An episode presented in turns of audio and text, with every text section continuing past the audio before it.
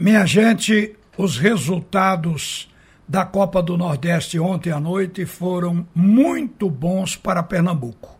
A vitória do Náutico 3 a 0 em cima do Atlético de Alagoinhas e o empate do esporte com o Ceará. Isso fez com que o Náutico saísse de um quarto lugar para segundo colocado no seu grupo, dentro da faixa de classificação, e o esporte está em terceiro lugar, também dentro da faixa de classificação, com esses resultados. Mas cada jogo tem sua particularidade. O jogo do esporte terminou 0 a 0 mas terminou 0 a 0 porque o fator sorte também esteve do lado rubro-negro. Maílson foi a maior figura do jogo. O Ceará chutou 13 bolas contra ele. 13 bolas no gol do esporte contra duas do esporte no gol do Ceará. Por aí vocês veem a diferença. O andamento do jogo mostrou que o Ceará a qualquer momento poderia fazer o gol e poderia ganhar a partida. E o jogo ele foi crescendo de intensidade para o Ceará e ficando num tom de desespero para o torcedor do esporte. Espanar bola, Maíl se espalmar, esse é o tipo de jogo que você comemora ao fim, mas não é o ideal e nem para isso o time foi a campo no Ceará. Já é a segunda vez que eu vejo jogo no Castelão do esporte com o Ceará dessa maneira. Ontem me fez lembrar Jair Ventura, que também jogou lá. Uma vez, inclusive, arrancou um empate em 0 a 0 era aquela luta para não cair, sem dar um chute a gol. Não houve sequer um centroavante posicionado. E agora o esporte, em tese, repetiu. Aí vem a questão: por que o esporte foi para campo com aquela formação? Por não ter planejamento. O esporte não planejou para construir o time. Agora, claro que o resultado foi bom. E quando o resultado foi bom, não para aí. Porque tem que se preparar o time para o futuro. Porque senão, Toda vez que o esporte for enfrentar uma equipe fora de casa, especialmente no Ceará, o esporte entra como time pequeno. Não viemos aqui para ganhar o jogo. O empate é o que nos interessa. Isso não corresponde à história do esporte e do futebol de Pernambuco que nós conhecemos. Portanto, a gente tem que se insurgir quando as coisas acontecem por felicidade, por acaso, e não dentro de um planejamento. O time do esporte, para o jogo de ontem, Quer dizer, para um time ter, no mínimo, a tentativa de fazer um gol, de ser ofensivo, o time do esporte deveria ter sido preparado a partir do jogo contra o Caruaru City. Aquele jogo que terminou 1 a 1 deveria o esporte ter começado já com os jogadores que iriam atuar ontem. E a gente também verificou que o técnico ele poderia colocar o time que seria o time titular de ontem no primeiro tempo contra a equipe do Caruaru City. No segundo, ele tiraria, descansaria o time, ele jogaria apenas os principais jogadores, cinco jogadores, que é o que ele pode mudar. Então ele completaria o jogo. No jogo seguinte, tinha o jogo contra o Afogados. Faria a mesma coisa. Começava com aquele mesmo time. Vê como vai dando ritmo. E ele poderia colocar nas substituições, depois de passar do primeiro tempo, todos aqueles jogadores que ele queria dar ritmo, queria observar. Ele faria todo o trabalho, mas teria um planejamento e um método. Aí, quando chegasse no jogo contra o Ceará, era aquela equipe que foi treinada para isso. Ontem foi puro casuísmo, gente. Vamos botar as mãos para o céu. O treinador não treinou, o time foi escolhido com uma certa dificuldade de quem eu boto. Então, vocês verifiquem que o caso de Sabino explica tudo. Sabino veio de um período onde ele teve punição, ficou suspenso e teve Covid. Então ele ficou afastado. Ele não poderia jogar de imediato, ele tinha que ser gradativamente colocado no time. O Sabino foi para o banco no jogo do esporte com o Caruaru. E no banco ficou era para ele ter entrado ali pelo menos meio tempo. E no jogo contra o Afogados, outro meio tempo, porque ele não aguentava mais.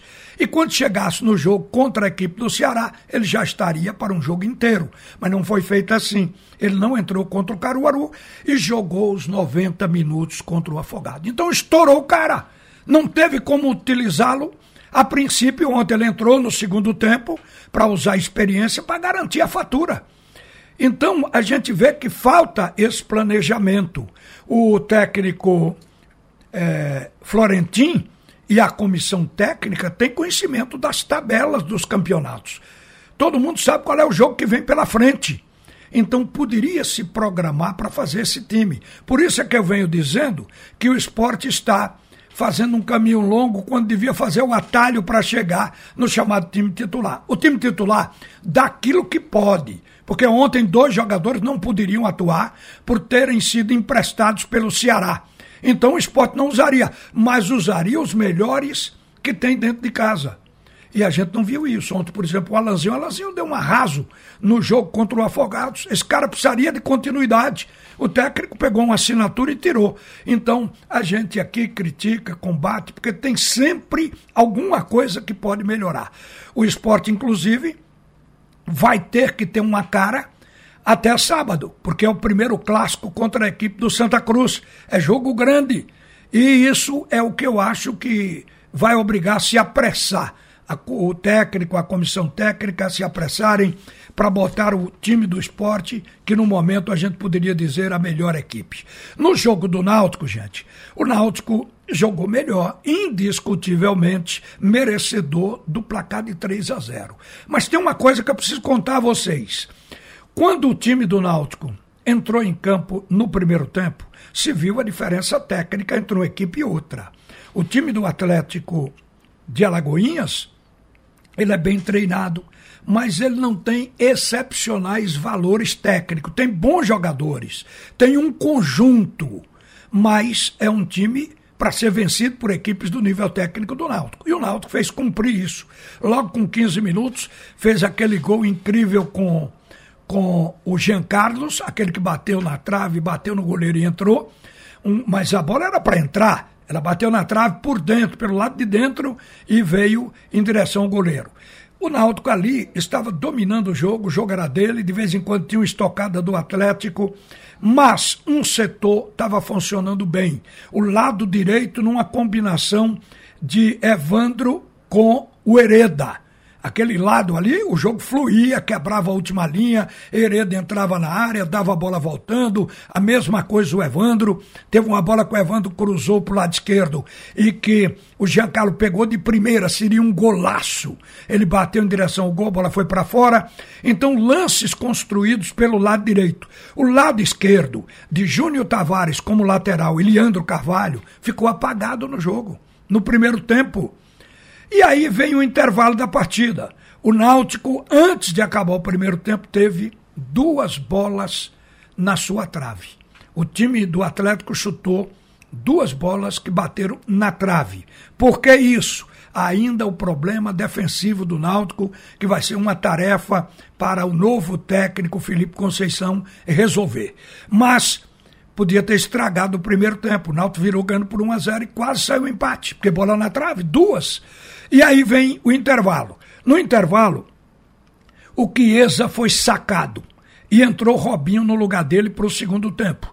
Todos nós entendemos que Chiesa fez uma cirurgia milindrosa do tendão de Aquiles, ficou muito tempo parado, é um jogador de qualidade técnica e precisa voltar pouco a pouco. Ontem o Chiesa não jogou bem, mas jogou melhor do que a partida anterior, deu uma cabeçada que o goleiro Fábio Lima do Atlético defendeu. Mas não estava bem porque o Chiesa vai voltar aos poucos.